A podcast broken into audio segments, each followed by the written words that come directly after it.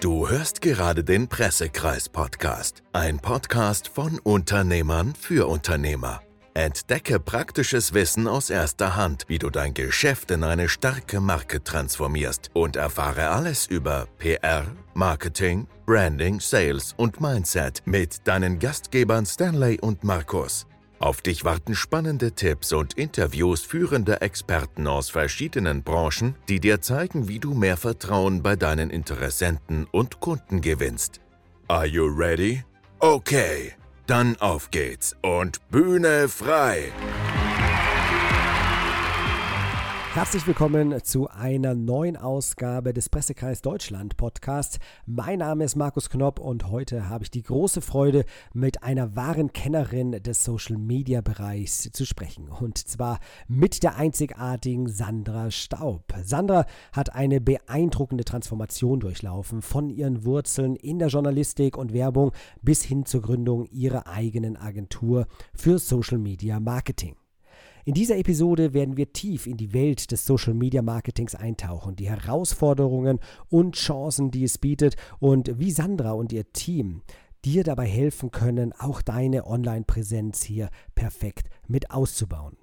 Ja, und wenn du neugierig bist auf die neuesten Trends und besten Praktiken im Social Media Bereich, dann bist du in dieser Folge hier goldrichtig. Also setz dich, lehn dich zurück und genieße das Gespräch. Viel Spaß!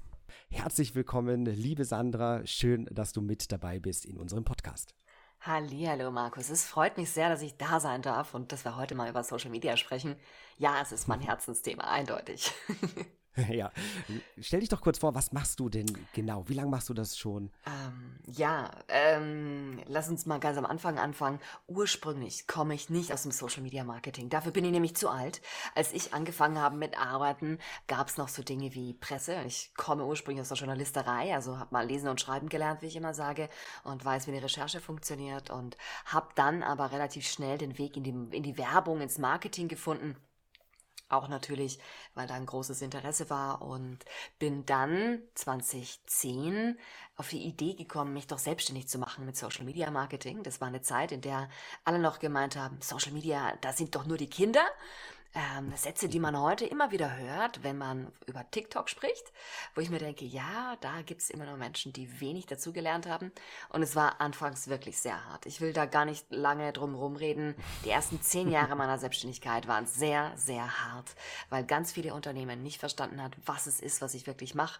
Dann haben sie auch nicht verstanden, was es ist, was ich nicht mache. Also die Abgrenzung hinzu, oh, die schreibt uns irgendwelche Online-Texte. Das war ziemlich hart.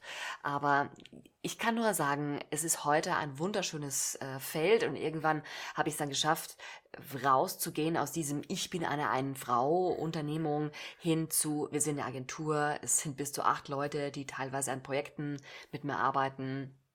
Und heute würde ich sagen, es ist ein sehr stabiles Geschäftsfeld mit großen, großen Wachstumsperspektiven. Und Social Media Marketing sehe ich in drei Bereiche gegliedert. Nämlich das eine ist Content. Das beginnt dabei, worüber spreche ich, was sind Inhalte, die ich veröffentlichen möchte, geht dann dazu über, was möchte ich bewerben, was möchte ich eventuell nicht bewerben, was sollen mehr Menschen sehen, wovon sollen die Leute vielleicht weniger mitkriegen, ne? das kann man sehr genau einstellen. Und dann im dritten Schritt eben auch noch das, Social Media soll eigentlich nicht aufhören, wenn es dann auf die Webseite geht und Richtung Verkauf, sondern mein Team hat auch noch zusätzlich die Fähigkeiten, dass sie eben sagen, warum Ver Verkauf manchmal nicht klappt. Das ist nämlich ganz wichtig, sonst heißt es nämlich nachher wieder, ja, die Social Media Werbung hat nicht geklappt. Dann sage ich immer, mhm. na, 40 Prozent waren nicht in Social Media, sondern waren auf der Webseite, waren im Online-Shop und so weiter. Und das ist das, was ich heute tue. Und wie gesagt, im Moment sind wir acht Leute in der Agentur. Genau. Das klingt doch gut. Also die volle Bandbreite von A bis Z, sodass es am Ende des Tages keine Ausreden mehr gibt, warum was nicht funktioniert hat. Sehr schön, sehr schön formuliert, ja, ganz genau. Sehr gut. Du sagst, es geht weit über die Content-Produktion hinaus. Jetzt ja. gibt es ja auch einen, einen, ganzen Schwall an neuen Copywritern, wie sie sich nennen. Mhm. Und du sagst ja, okay, du machst da noch deutlich, deutlich mehr. Das heißt, ist es dann Grafik, ist es auch die, das Storytelling, Entwicklung? Also, was setzt du diesem Standard Copywriting noch um drauf? Naja, Copywriting ist ein ganz wichtiger Basispunkt. Viel wichtiger ist für Social Media aber eine Idee haben. Eine Idee haben, die entweder optisch überzeugt oder eben auch textlich überzeugt. Etwas, was mich irgendwo abholt. Und da hast du völlig recht. Das ist guter, sehr, sehr guter Punkt. Man braucht mehrere Anknüpfungspunkte. Bei manchen brauche ich ein Video. Ja, bei YouTube kann ich nur mit Video wirklich punkten. Und dann muss ich mir überlegen, wie mache ich das bildlich quasi sexy und wie mache ich das so attraktiv, dass die Leute reinklicken wollen. Denn eine Sache ist ganz wichtig bei uns, die Freiwilligkeit. Wenn die Leute sich gelangweilt fühlen, dann sind die weg. Und die Leute in die Freiwilligkeit holen quasi ist der große Auftrag hier, nämlich so interessant und so aufregend zu sein und auch so viel zu versprechen, dass die Leute dranbleiben wollen. Und ähm, Daher ist mein Team auch, wie ich behaupte, ziemlich multidisziplinär. Ist auch bei mir so. Ich habe selbst lange Zeit beim Fernsehen gearbeitet, weiß also durchaus mit bewegten Bildern umzugehen, habe auch einige Zeit in der Grafik Erfahrungen sammeln dürfen. Ich bin nicht die beste Grafikerin der Welt, aber ich kriege meinen Punkt drüber und ich kann dann immer noch sagen, ah, okay, cool, dann bitte, liebe Timna, mach das mal in hübsch. Ne? Aber die Idee muss man haben. Und das ist das, was uns, glaube ich, ganz stark von den klassischen Copywritern unterscheidet. Wir haben erstmal ja. eine Idee und der Prozess funktioniert von der Idee hin zu, wie formulieren wir es, wie stellen wir es dar, relativ schnell zu dem Ergebnis, ah, okay, da müssen wir ein Drehbuch schreiben, das 44 mhm. Sekunden lang die Idee trägt. Das ist der Unterschied. Schaffst du es? Finde ich super spannend. Schaffst du es auch immer, deine Kunden dann vor die Kamera zu ziehen? Oder sagst du, ich wähle vorher schon aus, wer ist dafür bereit, um sich vor der Kamera zu zeigen, beziehungsweise ich bringe die dann schon noch dazu über eine längere Zusammenarbeit, weil sie plötzlich das Potenzial auch dahinter äh, verstehen. Wie ist das so im Normalfall bei dir und bei deinen Kunden? Wie wählst du da aus? Das ist eine sehr interessante Frage, weil es ist unterschiedlich. Es gibt Menschen, die haben eine sehr, sehr große Kameraaffinität. Die wollen sich selbst auf der Kamera sehen, die möchten auch gerne, dass ihr Konterfei auf der Fatz am besten ganz groß vorne drauf ist oder die wollen in der Süddeutschen Zeitung drinnen sein und die sind total kamerageil, würde man fast sagen. Bei denen ist es häufig so, dass man die ein bisschen bremsen muss, dass man denen vielleicht ähm, Leitplanken geben muss, wo man sagt, hey, so sieht es aus, also ein bisschen Struktur, wie ich immer sage. Und ähm, die funktionieren meist sehr gut. Und das sind auch die, die problemlos 40, keine Ahnung, Videos aufnehmen an einem Vormittag, so kurze Videos und die dann total hyped sind und ah, das ist so cool geworden. Und dann gibt's die andere Gruppe, die, die eigentlich sagen, also ich will nicht unbedingt vor die Kamera. Und ich habe auch kein großes ähm, ja, ich habe kein großes Gefühl, wenn ich vor der Kamera stehe und ich fühle mich dann nicht wow, sondern ich habe eher Angst. Ich bin eher introvertiert. Und bei denen ist es so, da muss man wirklich unterscheiden, a, muss ich sie vor die Kamera bringen oder muss ich sie b, gar nicht vor die Kamera bringen, weil auch das ist möglich. Und dann mhm. muss ich auch noch ganz klar, nach dieser A-B-Entscheidung müssen sie vor die Kamera auch noch ähm, entscheiden, möchten sie dort eigentlich hin oder muss ich sie dorthin coachen. Ähm, es gibt Persönlichkeiten, die sagen, ich kann es heute noch nicht, ich würde es total gerne. Die ja. haben meistens ein bisschen mehr Biss und die haben auch meistens das Durchhaltevermögen, das es braucht. Ich hatte aber auch schon Fälle, wo jemand gesagt hat, ich will nicht vor der Kamera und ich habe auch gar keinen Bock drauf und Dort fehlt dann auch, wie ich immer sage, die gewisse Resilienz, um bei einer, beim Kameraauftritt für Social Media Marketing dann irgendwie auch energiegeladen und positiv rüberzukommen und irgendwie, ja, gut auszusehen vor der Kamera. Das heißt, ich würde niemanden vor der Kamera zwingen. Ich weiß natürlich, wenn ich jetzt drei Jahre mit meinem größten Kunden zum Beispiel zusammenarbeite, irgendwann kommt der Punkt, wo ich sage, magst du dich nicht mal vor die Kamera setzen? Wir probieren das einfach mal nur aus. Und ähm, dann machen wir das eher spielerisch. Aber ich bin niemand, der sagt, jeder muss vor die Kamera. Das stimmt auch gar nicht. Also gerade heute nicht mehr. Ja, finde ich sehr gut. Da ist ja PR dann ein spannendes Thema, ja. wenn man sagt, okay, man will jetzt nicht unbedingt direkt vor die Kamera mit YouTube-Channel und Co. Ähm, aber ich glaube, dass viele, viele Unternehmen tatsächlich an dieser Unsichtbarkeit scheitern, weil sie sich auch nicht trauen, nach draußen zu gehen. Egal jetzt über welches Medium, aber ich glaube, dass das ein ganz, ganz großer Punkt ist, der auch stark unterschätzt wird. Ja, und vor allem ist eine Sache, die dabei unterschätzt wird, nämlich ich kann mich ja auf meine festen Kunden verlassen. In einer Welt, in der ja alles ein bisschen chaotischer wird und ähm, es mhm. auch jederzeit einen neuen Anbieter geben kann, der aus einem anderen Land kommt, der vielleicht einen besseren Service beliefert, da muss ich mir schon ein bisschen mehr einfallen lassen, außer, ja, das sind meine Stammkunden, mit denen gehen wir einmal im Jahr auf die Wiesen, ne? Das, das muss genügen. das funktioniert, glaube ich, heute nicht mehr. Und ich denke auch, dass es wirklich wichtig ist, dass man sich überlegt, wie man hm, wie soll ich sagen, wie man immer neue Konzepte aus der Taufe heben kann. Und das ist so eine Sache, mhm. da muss man mit einem Kunden hingehen können. Und ich hatte auch schon Kunden, die konnten den Weg nicht gehen. Und das ist völlig okay. Aber bei denen wirkt dann irgendwann mal auch der Social Media Auftritt, sei es jetzt LinkedIn oder Instagram oder Facebook oder was immer, wirkt nach einer Zeit sehr abgestanden. Und das will man ja, ja. eigentlich verhindern und vermeiden. Das kann ich mir sehr gut vorstellen. Wie kann man denn jetzt da die richtigen Schritte einleiten, um die passenden Themen dann für organische Beiträge für deine Kunden jetzt zum Beispiel zu finden? Wie gehst du denn davor? Naja, wir haben da eine sehr, sehr clevere Vorgehensweise, weil die ist super leicht kopierbar für alle unsere Kunden. Wir, ja, jetzt gut zuhören. Ich wollte gerade sagen, ja, ja, Stifte raus. Ähm, nein, es ist wirklich so, wir machen eine sehr genaue Analyse von dem, was wird in Bewertungen geschrieben, aber auch, was sagen andere über die Marke. Und dann habe ich immer noch sehr gerne, und das, das finden jetzt manche ein bisschen übergriffig, aber ich muss ehrlich sagen, ich höre nur zu. Ich gehe also in, in Facebook-Gruppen, in Foren rein und höre dann zu und sage, was wird denn gesagt über die Marke? Wo beschweren sich die Leute? Wo haben wir wirklich Probleme? Wo haben wir echte Herausforderungen? Und ähm, ich glaube, das ist für mich nach wie vor der effektivste Weg, um rauszufinden, ah, hier ist ein Problem. Und ich gebe gerne zu, ja, natürlich nutzen wir auch digitale Tools, die uns dabei unterstützen, die dann, äh, ja, sowas wie Google Trends oder so, wo man dann sagt, ah, okay, ja gut, äh, das eindeutig ein Thema, jetzt gerade dieser eine Trendsong zum Beispiel oder ähm, wenn alle jetzt dem Barbie-Hype nachhüpfen, dann muss man fast irgendwie was in die Richtung machen oder sich sehr bewusst dagegen positionieren. Ne? Und ähm, auch das sind Dinge, die einfach Gespür verlangen, die man jetzt nicht so 0815 nachbasteln kann. Ja, das da kann ich ein Lied von singen. Ja. gerade mit den aktuellen Themen, worauf kann man aufspringen, was ist jetzt auch gerade medial interessant oder worauf springt vielleicht auch die Zielgruppe mit an. Es mhm. ist bei uns ja so, dass unsere Texte sind ja in der Regel etwas umfangreicher, ja. die wir erstellen. Wir können da schön auch eine Story entwickeln.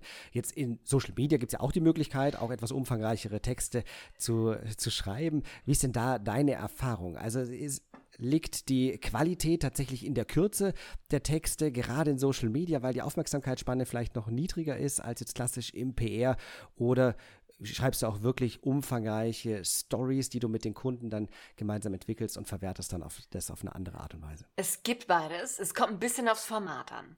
Wenn wir zum Beispiel ein klassisches Video haben, das wir schreiben und skripten, dann haben wir genau den gleichen Prozess, den wir auch in der PR kennen. Nämlich, wir überlegen uns, wer ist der Held der Geschichte, wie funktioniert es, welche, welche Dinge brauchen wir noch, damit es verstanden wird, ähm, welche Verstärker, wie oft können wir Dinge wiederholen. Das klingt immer blöd, wenn ich das sage, aber es ist so so, wer in seinen, in seinen Inhalten Dinge nicht wiederholt, der wird gar nicht gehört.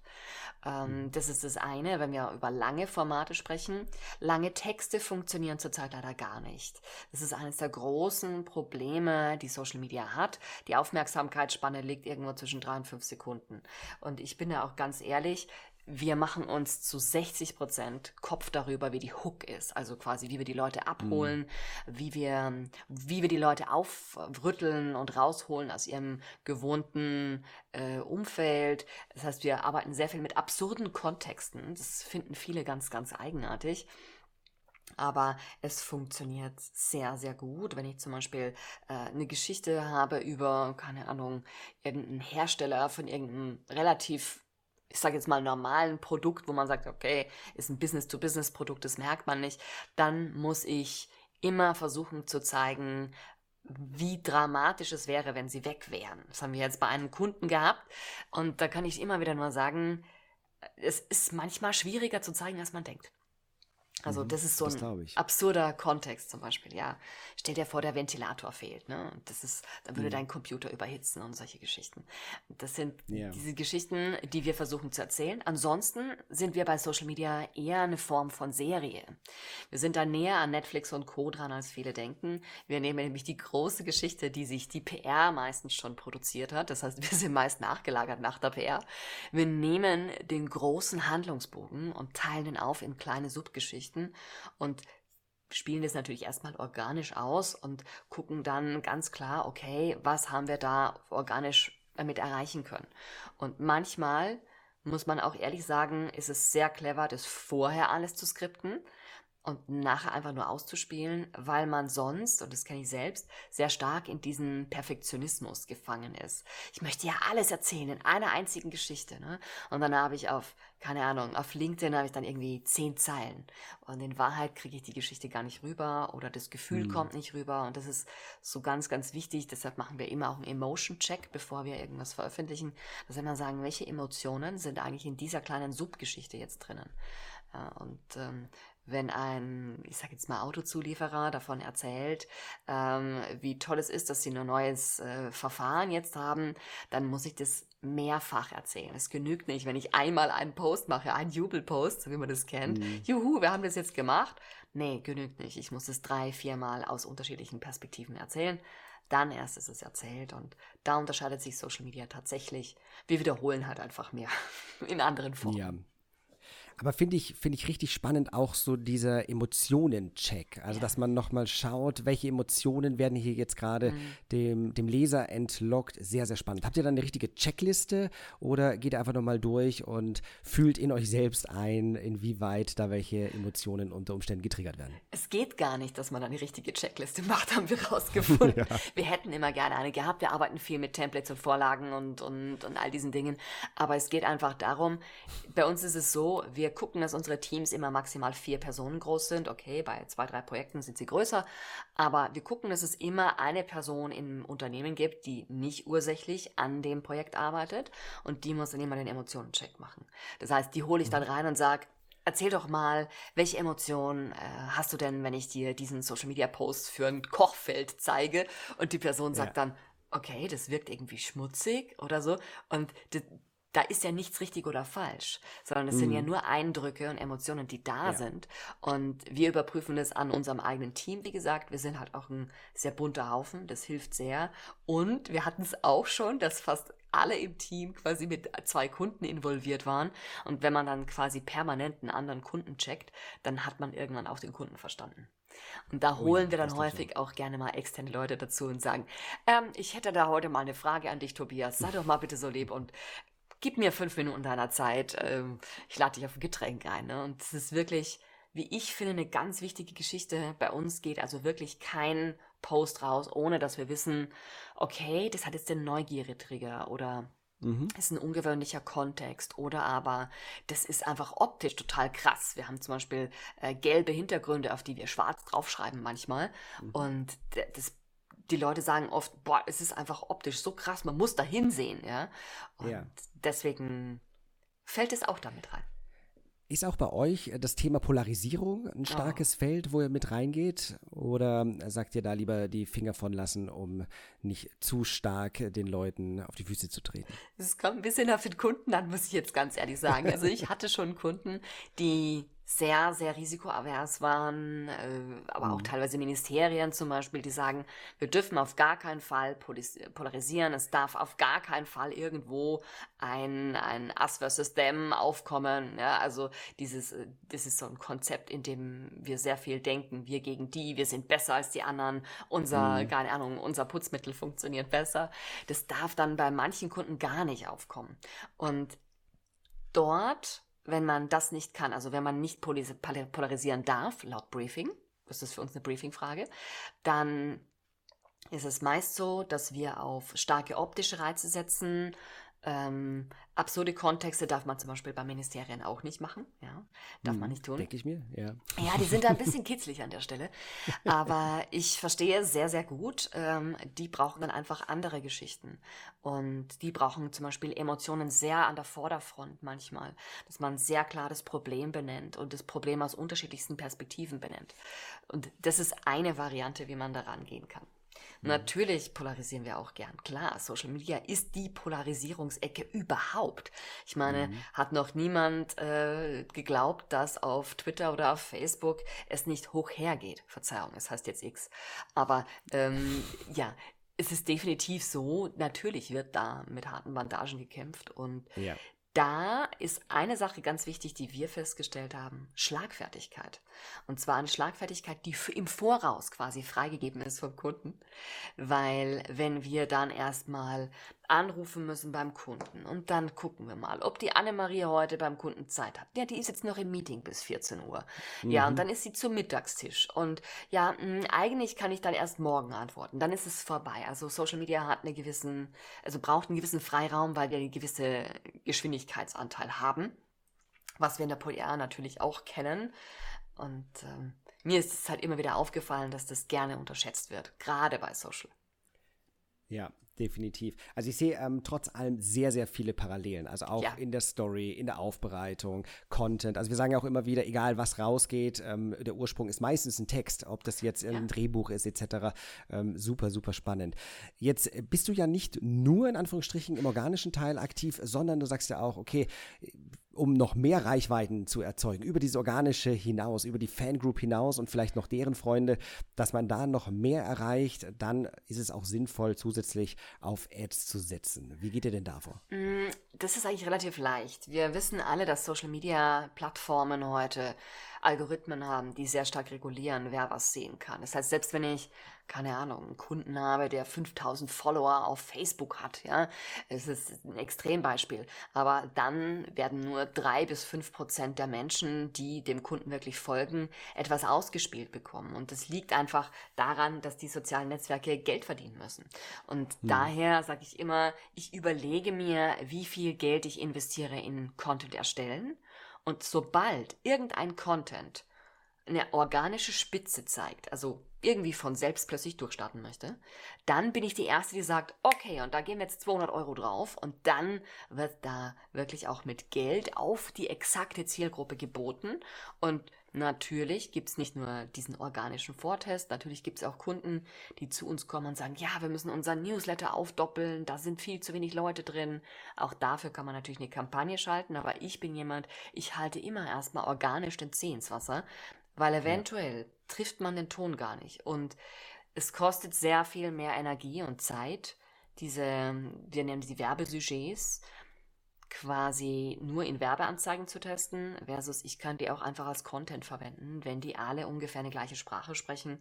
Und ähm, dann habe ich da auch gleich mal einen doppelten Nutzen draus und dann gehe ich in die Werbeanzeigen wirklich rein. Und wir haben jetzt zum Beispiel den Fall, wo wir eine Kundin haben, die wir seit glaube ich, fünf Monaten jetzt haben. Und dort wollte eigentlich nichts funktionieren. Also das ist wirklich sehr, sehr charmant gesagt, wenn ich sage, es wollte nichts funktionieren. Wir haben es gerade mal geschafft, ein paar Newsletter-Anmeldungen zu bekommen. Und ich habe immer gesagt, ah, ich weiß nicht, sind es wirklich die Themen, die die Leute ansprechen? Und dann hat sie vor wenigen Wochen, ich glaube vor zwei Wochen, angefangen und hat gesagt, ja, ich habe da so ein, News, so ein kleines Ding entwickelt, das wollte ich eigentlich im Newsletter rausschicken. Dann habe ich es mir angesehen. Dann war das ein E-Book. Und da kommen wir zurück auf das, was du gesagt hattest mit der Basiscode war ein Text, ja, ein E-Book. Dann haben wir das gut setzen lassen. Es sieht jetzt sehr, sehr sexy aus. Und jetzt verkaufen wir dieses E-Book wie verrückt. Aber auch das haben wir mhm. vorher organisch mit Posts getestet, damit wir nicht so viel Geld verbrennen. Und vor allem nicht so viel Zeit. Das ist nämlich das andere. Viele verbrennen einfach sehr, Zeit. Sehr smart. Ja, sehr, sehr smarte Lösung, auf jeden Fall so vorzugehen. Jetzt stellt sich mir natürlich die Frage, ist dann auch ausreichend Content da, wo du wirklich sagst, ja, wir testen so und so viele verschiedene Content Pieces und im Schnitt werden es dann so und so viele, die wir auch wirklich noch für Ads zusätzlich verwenden können? Oder ist das vielleicht auch gar nicht wichtig, weil du sagst, Mai, wenn wir jetzt nur zwei Stück haben und das über die nächsten Wochen hinaus, ist es auch völlig ausreichend? Ah, kommt ein bisschen auf den Kunden an. Wenn wir von Business to Consumer sprechen, sprich ein Produkt, das du im Supermarkt kaufen kannst, dann mhm. hilft mehr einfach mehr. Das heißt, da wirst du sehen, dass wir mit sehr viel mehr Content Pieces rausgehen. Also wir haben auch zum Beispiel eine alkoholische Marke und da testen wir zum Beispiel das meist in den Stories. In den Stories ja. bei Instagram und Facebook, das sehen meist nur die eingefleischten Fans. Und wenn ich dort sehe, oh, das eine funktioniert sehr gut oder wir kriegen gute Reaktionen drauf, dann gehe ich da in die Werbeanzeige. Bei Business to Business, mhm. LinkedIn und Co., sage jetzt mal ganz ehrlich, da hilft mehr leider nicht mehr. Warum? Mhm. Weil die Zeit begrenzt ist und wir eigentlich um die Zeit spielen.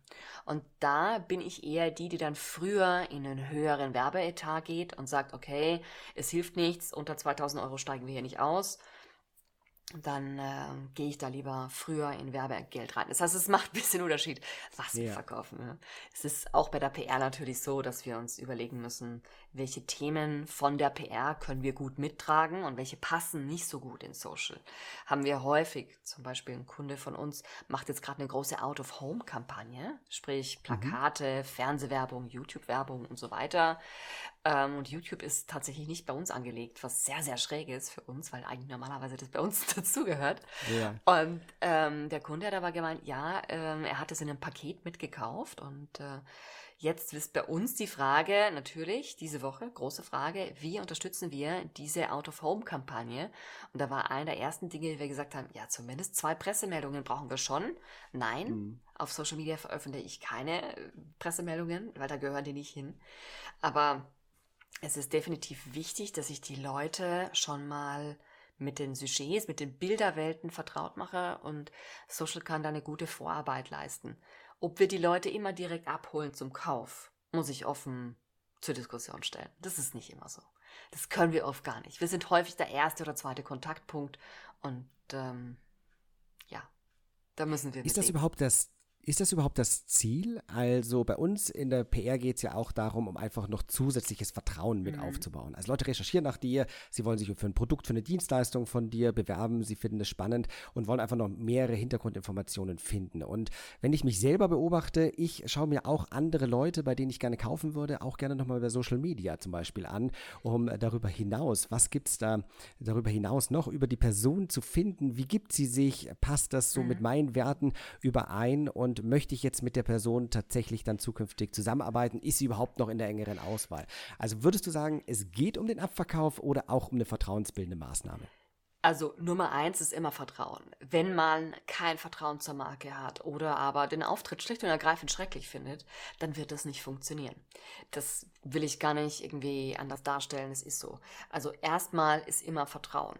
Und Vertrauen kann aber sehr unterschiedliche Gesichter haben.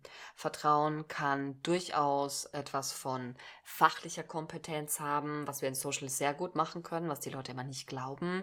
Die glauben immer, es ist alles nur Trendmusik und ein bisschen rumspringen. Genau das ist es nicht. Ich kann sehr gut, sehr, sehr gut, wie gesagt, mit ähm, Hochformatvideos, Querformatvideos, ähm, Ausschnitten, Fotos, Behind the Scenes, wirklich den Leuten das Vertrauen geben, ja, wir sind echt und das ist ja unsere größte Herausforderung. Es gibt so viele ähm, AI-Influencer, Fake-Influencer, die das nur machen, damit sie quasi ein paar Produktbroten abgreifen dass man sich da schon sehr, sehr genau abgrenzen muss. Wobei man sagen muss, eine Marke selbst ist niemals ein Influencer. Das ist auch so ein großes Missverständnis, das da draußen existiert. Die glauben immer, sie müssen, äh, sie müssen sich wie YouTuber geben, die Marken manchmal. Und das ist eine große Gefahr, die ich sehe. Marken müssen schon die Marke bleiben. Wenn wir eine straighte Business-to-Business-Marke sind, dann müssen wir eine straighte Business-to-Business-Marke sein. Müssen wir immer im, im Anzug mit Krawatte sein? Nein. Es kann auch mal anders sein, aber wir müssen schon zeigen, dass wir das, was wir tun, ernsthaft tun. Hm, das beste Ziel, äh, Beispiel ist immer Ziel Arbeck, ne? die ja auf TikTok wahnsinnig bekannt wurden. Und die produzieren Kugellager für, ähm, ja, für alle Anwendungen. Und das ist auch so. Die haben sich auch gedacht, wie kriegen wir denn Leute dazu, bei uns zu arbeiten? Ja. Ne? Und das war deren Move. Und ich fand es sehr, sehr clever. Und wie gesagt, erst Vertrauen und wenn ich Vertrauen habe und dann erst kann ich was verkaufen. Ich muss aber zugeben, gerade was E-Commerce, Direct to Consumer und so angeht, dort wird immer stärker der Vertrauensanteil runtergefahren und der Anteil mit jetzt verkaufen wird immer weiter hochgefahren. Die werden immer mehr zu E-Commerce. Das ist eine Entwicklung, die wir jetzt gerade einfach sehen. Ich glaube, dass es nicht unbedingt falsch ist, weil Marken einfach mhm. verstehen müssen, dass sie was verkaufen müssen. Sonst wird es halt einfach nichts mit dem Umsatz und äh, mit dem Gehalt auch nicht. Ne? Ja, wie siehst du das ähm, mit dem Stichwort Employer Branding? Also hast du ja auch mhm. gerade gesagt, um für neue Mitarbeiter ja. zu werben, ähm, um auf sich selbst auch als Arbeitgeber aufmerksam zu machen. Ist es da nicht auch schwierig, einen Spagat zu finden? Also, um auf der einen Seite ja, vielleicht ein bisschen zu polarisieren, andererseits will man natürlich auch nur Leute anziehen, die auch dann vielleicht mit dieser Polarisierung leben können, die sich mit den Werten auch identifizieren können vom Unternehmen. Aber machst du das alles dann über einen Social-Media-Kanal oder sagst du, es gibt noch einen zweiten, der ist dann nur auf Karriere spezialisiert zum Beispiel? Super guter Punkt. Vielen Dank für die Frage. Ist sehr, sehr gut. Ich bin generell kein Fan davon, nur einen Kanal zu haben und nur einen Kanal aufzubauen weil ich kenne das zur Genüge. Unternehmen sagen, ja, wir haben auf Instagram einen geilen Employer Branding Kanal aufgebaut und zack, bumm, über Nacht wird der Account gesperrt und dann war's das. Das ist richtig bitter. Und mhm. das könnte auch einem Unternehmen passieren, die einen TikTok-Kanal haben oder die einen super guten YouTube-Kanal aufgebaut haben. Das kann passieren. Das ist real. Und das ist nicht immer selbstverschuldet. Manchmal hackt sich einfach von außen jemand rein, weil das lustig findet. Deshalb würde ich sagen, Employer Branding, bitte immer gucken, dass dass wir mindestens zwei Möglichkeiten haben, zwei unterschiedliche Logins, wie ich immer sage. Dadurch ist hoffentlich klar, dass Facebook und Instagram hier nicht als, als zwei zu zählen sind. Das ist eines in diesem Fall, ne? Mhm. Äh, weil wenn der Login weg ist, habe ich ein Riesenproblem oder wenn ich dort gesperrt werde. Also das ist das eine. Ich bin dafür, mindestens zwei Geschichten zu haben. Plus, ich habe immer gerne auf der Webseite etwas. Ich bin großer Fan davon, dass die Leute selbst Blogs schreiben, die eigene Webseite gut servicieren und dort ihren eigenen ja, wie ich immer sage, ihre eigene Credibility aufbauen, also die eigene Glaubwürdigkeit auf der eigenen Webseite aufbauen und gut pflegen. Und ja, natürlich darf ich dann gerne auch mal auf einen PR-Artikel verweisen. Und es verleitet natürlich dazu, dass man immer sagt, ja, ich mache nur noch eines, weil das hat funktioniert. Ich glaube, dass die Rückrechnung so mit Milchmädchenrechnung, häufig einfach mhm. geschönt ist. Weil das war ein Zufall, dass Mark sich beworben hat, als er diesen einen LinkedIn-Artikel gesehen hat. Es könnte nämlich auch sein, dass Mark nächstes Mal den Facebook-Account sieht und das darüber kommt. Das heißt, ich glaube nicht, dass wir das so gut vorhersehen können. Natürlich gibt es Wahrscheinlichkeiten. Völlig klar. Wenn ich heute sage, ich mache einen Snapchat-Kanal auf, um Flugzeugingenieure zu finden, wird es ein Tacken schwieriger werden. Ja? Muss ich mir gut überlegen. Das heißt, ich würde mich sehr freuen, wenn Unternehmen zum Thema Employer Branding erstmal vorweg eine eigene Webseite haben, für die sie sich nicht schämen, weil auch das habe ich schon erlebt, dass Unternehmen sagen, oh, unsere Webseite ist so furchtbar, so schlimm. Das geht nicht. Die Leute müssen schon hinter der Webseite auch stehen und dann entweder ein oder zwei besser Social Media Kanäle aufzubauen, wo man das weiterspinnt und weiterträgt, was man hat.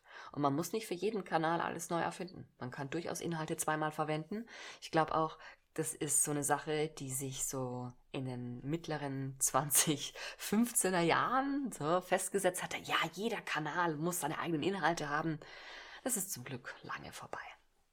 Ja, vor allem, weil wahrscheinlich auch nicht jeder Nutzer alle Kanäle konsumiert, oder? Natürlich, ja klar. Vor allem, es wird ja ohnehin alles algorithmisch ausgespielt. Das heißt, die Algorithmen achten extrem gut darauf, dass ich nicht gelangweilt wäre. Und wenn mhm. mir heute auf YouTube etwas ausgespielt würde und morgen auf TikTok, dann würde es nur dazu führen, dass ich es besser erkenne. Und wenn ja. es mich langweilt, hm, dann hat es mich schon beim ersten Mal gelangweilt. Die Algorithmen werden immer besser, den Eindruck habe ich auch. Wie, wie siehst du das, was du vorher kurz angesprochen, mhm. mit der ganzen künstlichen Intelligenz, die da kommt, mit den ganzen Social-Media-Profilen, die mit irgendwelchen Avataren mhm. aufwarten. Wie, wie siehst du da die Zukunft? Kann das unterstützend sein? Ähm ich glaube, AI kann uns in Social Media ganz viel helfen, eine Geschichte in 15 verschiedene neue Varianten zu kleiden. Wir mhm. nutzen das hin und wieder auch. Es gibt zwei Kunden bei uns im Kundenstamm, die sagen, wir haben kein Problem, wenn ihr AI verwendet. Macht es gerne, nutzt es gerne, aber guckt euch das bitte an, dass es gut aussieht. Das ist nämlich wirklich so, wer AI heute nicht auf die Fingern guckt, der hat sehr schnell ziemlich großen Müll am Start. Das ist halt daran, es sind einfach nur generative KIs. Ja, es ist nicht die Form von Intelligenz, die wir uns eigentlich erhofft hätten, sag mhm. ich mal. Das ist noch lange nicht da. Und daher würde ich sagen, die Zukunft liegt darin, dass alle rekombinatorischen Aufgaben, wie zum Beispiel, liebe Sandra, schreib mir doch den einen Beitrag, jetzt in 15 verschiedenen Versionen, dreimal für LinkedIn und viermal für den Facebook-Account und zwölfmal für äh, Instagram Stories. Das sind Dinge, die werde nicht mehr ich machen, sondern die kann ich an die KI abgeben. Die Kontrolle muss ich aber als Mensch machen. Und wir haben es häufig, dass wir wirklich sagen, okay, wir geben der KI diesen Auftrag und sehen dann, okay, nach ungefähr dem dritten Post verliert die KI irgendwie völlig die Richtung und biegt links ab. Mhm. Das hilft dann einfach nicht. Und da muss ein Mensch im Moment drauf sehen. Ich denke, es wird besser werden. Ich denke aber vor allem im Bereich Fake-Gesichter werden wir ein riesengroßes Problem kriegen, weil Menschen ja. da draußen nicht geschult sind auf das Thema, auf das Problem. Wenn ich mir die heute, wenn ich mir meine Eltern ansehe, die sind in Rente, ja, die können nicht unterscheiden, ob das Bild vom Papst in dieser einen Jacke echt ist oder ob das KI ist. Wir können mhm. es unterscheiden, wenn wir sagen, äh, wie hängt denn die Kette da, wie viele Finger kann man denn an einem Finger, an, an einer Hand haben, ähm, weil uns so Dinge völlig klar auffallen. Aber Menschen, die nur kurz drauf schauen, die ihren Fokus nicht darauf haben, die werden ein großes Problem bekommen. Und ich hoffe, dass wir es irgendwie schaffen, dass wir, dass die Leute, die sich leicht tun damit, dass die anderen Leuten helfen können, mit zum Beispiel äh, Kommentaren und sagen, hey, das ist jetzt, das kann nicht echt sein oder das sieht nicht richtig aus. Und ich glaube, da müssen wir uns ein Stück weit gegenseitig helfen. Und der klassische Hausverstand, der klassische Hausverstand wird dadurch kräftig verwirrt. Und das wird sehr vielen Menschen noch sehr, sehr viele Anstrengungen abverlangen, denke ich. Und auch ja, uns natürlich. Ne? Sehr, sehr spannender Punkt. Ja. Interessante Herangehensweise oder auch interessante Gedankengänge, ja, das aus der Perspektive mal zu beleuchten, dass da eben jeder, nicht jeder mit dem gleichen ja. Blick auf diese Dinge schaut. Ja.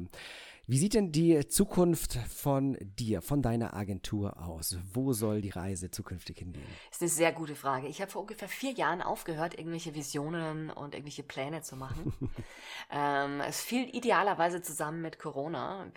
Corona hat uns unfassbar geholfen, muss ich ehrlich sagen, im ganzen Social-Media-Bereich. Wir haben da sehr viel an Vertrauen einfach auch aufbauen können in der Zeit. Wo geht's hin? Ich sag's ganz ehrlich, wir sind da sehr, sehr locker drauf. Wir äh, schauen auch, wo tut sich gerade was Spannendes. Wir machen jetzt zum Beispiel gerade eine Division auf, wo ein Kollege sich nur mit Coaches, Trainern und Beratern und mit dieser, mit diesem Thema der, der Personal Brand auseinandersetzt wo wir wirklich sagen, die kriegen ein festes Framework, mit dem sie arbeiten können. Also damit experimentieren wir gerade sehr viel. Ich denke, heute in einem Jahr, wenn wir es widersprechen, dann äh, würde ich, würde ich da wahrscheinlich noch mal viel mehr sagen können. Aber bei den klassischen Unternehmen sind wir wirklich die Form von Agentur, die sehr flexibel ist. Ich denke, das ist so eine Sache, die alle Agenturen im Prinzip haben müssen. Sie müssen eine gewisse Flexibilität haben und ich glaube, Agenturen müssen ein bisschen näher an den Kunden ran. Das klingt blöd, wenn ich das sage, aber bevor wir unsere Aufnahme gestartet haben, habe ich im Hintergrund mein Slack und mein, mein Teams zugemacht, damit wir aufnehmen können. Und für mich ist es völlig normal, dass meine Kunden zu jedem Zeitpunkt des normalen Arbeitstages mir im Prinzip eine Kurznachricht schreiben und ich antworte halt auch binnen 20 Minuten. Okay, es sei denn, ja. ich bin gerade irgendwo in einem Gespräch. Aber dann antworte ich und gebe denen auch eine sehr klare Einschätzung von dem und wir sprechen auch sehr viel offener. Also ich glaube, dass meine Agentur da den großen Vorteil hat, dass wir nicht mehr die sind, die dann erst ein Paper einreichen und dann ist ein Präsentationstermin mhm. und dann werden irgendwelche Pappen geklebt und so Geschichten. Das ist vorbei, ja. Aus meiner Sicht ist es wirklich so. Ja. Wir werden als Agentur immer mehr in die Inhouse-Prozesse reingeholt. Ich habe auch schon zwei Leute aus der Agentur an Unternehmen verloren, wo ich sagen muss, ich finde es toll, dass die dorthin gegangen sind, weil das perfekt passt. Und ich glaube, da müssen wir uns auch dran gewöhnen, dass hier nichts auf ewig ist und dass sich alle zwei bis drei Jahre die gesamte Branche auf den Kopf stellen wird, dass nicht alle großen Agenturen überleben, dass viele kleine Agenturen sich umstrukturieren müssen. Völlig normal. Aber deswegen habe ich aufgehört, diese Ziele, Visionen und so Geschichten zu machen. Ähm, klar es Dinge, die ich mir wünsche. Ich wünsche mir jedes Jahr einen Monat Auszeit. Ja, ganz toll. Mhm. Funktioniert es immer? Nein. Wünsche ich es mir? Ja. Ich arbeite darauf ja. hin, so gesehen.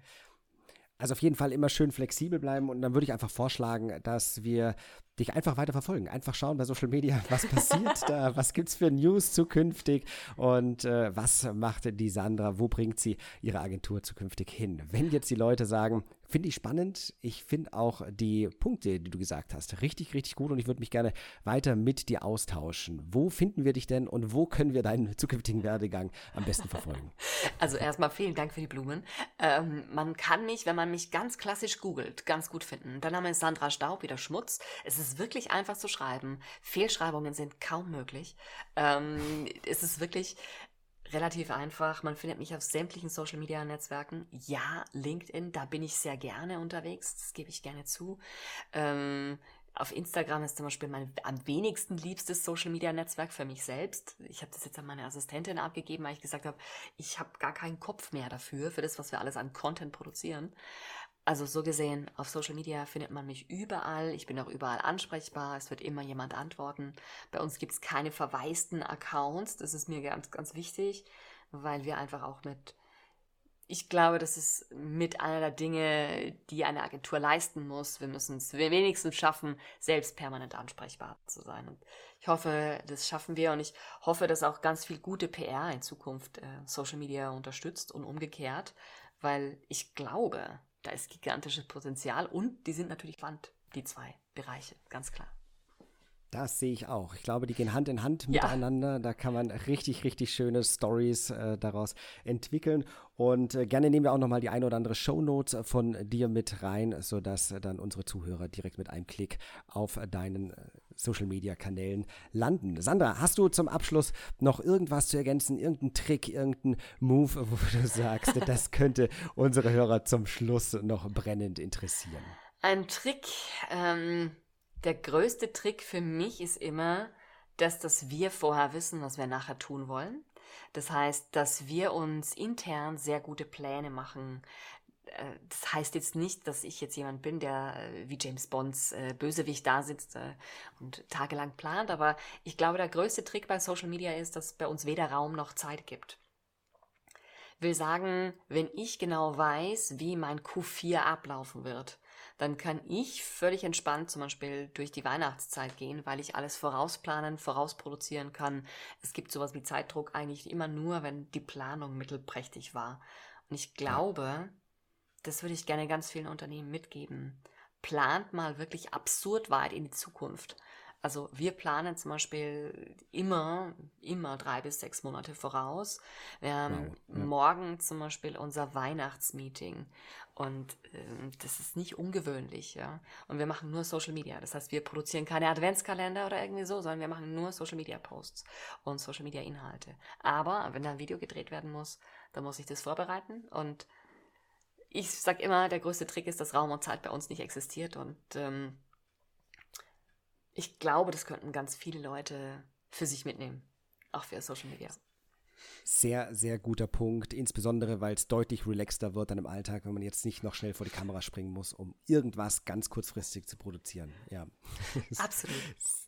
Fantastisch. Sandra, vielen, vielen Dank für deine Zeit, vielen Dank für die vielen Tipps und die tollen Perspektiven auf äh, Social Media und all das, was noch am Rande mit umherschwirrt, sei es KI, PR und Co fantastisches Interview, hat mir sehr viel Spaß gemacht und ich bin davon überzeugt, dass es wahrscheinlich auch die eine oder andere Fortsetzung dazu geben wird. Ich wollte sagen, vielen lieben Dank. Ich äh, hoffe, wir hören uns schon bald beim Gegeninterview auf meiner Seite, bei meinem YouTube-Kanal. Und ähm, ja, ich freue mich, dass ich euch gefunden habe und dass wir uns gefunden haben, weil ich finde das super cool, dass es bei euch den Podcast gibt und dass es so viele gut organisierte Außenkanäle gibt, wo die Leute teilhaben können. Das finde ich super. Absolut. Vielen Dank dir und bis bald. Mach's gut, Sandra. Ciao. Ciao. Und das war's jetzt auch schon wieder. Eine sehr interessante und inspirierende Folge mit der guten Sandra Staub, eine wahre Expertin im Bereich des Social Media Marketings. Wir haben die Reise von Sandra, ihrer Agentur und dem umfassenden Ansatz im Social-Media-Bereich kennengelernt, von der Bedeutung des Contents über den Umgang mit Kunden und deren Präsenz auch vor der Kamera bis hin, wie wichtig es eigentlich ist, auch für Unternehmen überhaupt mal sichtbar zu werden, hat Sandra uns hier also jetzt wertvolle Einblicke und praktische Ratschläge mitgebracht. Ihr bunt gemischtes Team, ihre Erfahrung und ihre Leidenschaft für das, was sie jeden Tag aufs Neue erlebt und umsetzt, macht Sandra und ihre Agentur zu einem echten Kraftpaket im Social Media Marketing. Wir hoffen, dass auch du in dieser Episode etwas für dich mitnehmen konntest und dich von diesen Inhalten inspirieren lassen konntest, um vielleicht auch deine Online-Präsenz hier weiter zu optimieren. Vielen Dank, dass du zugehört hast und bis zum nächsten Mal im Pressekreis Deutschland Podcast. Vielen Dank, dass du heute zugehört hast. Das war's auch schon wieder mit dieser Folge. Wir hoffen, du konntest viele Learnings für dich mitnehmen. Wenn dir gefällt, was du gehört hast und du wissen möchtest, wie auch du deine Geschichte richtig in den Medien platzierst, dann klicke jetzt auf www.pressekreis.de und sichere dir dein kostenloses Erstgespräch. Entdecke in diesem Gespräch, wo du aktuell stehst und welche Strategie am besten zu deinem Unternehmensziel passt. Aufgrund der Erfahrung wissen die Pressekreisexperten, dass auch du eine Geschichte hast, die deine Zielgruppe begeistert. Der Pressekreis hat bereits zahlreichen Kunden dabei geholfen, Platzierungen in hochkarätigen Medien aufzubauen. Also trage dich jetzt ganz einfach auf pressekreis.de ein und wir hören uns in der nächsten Folge.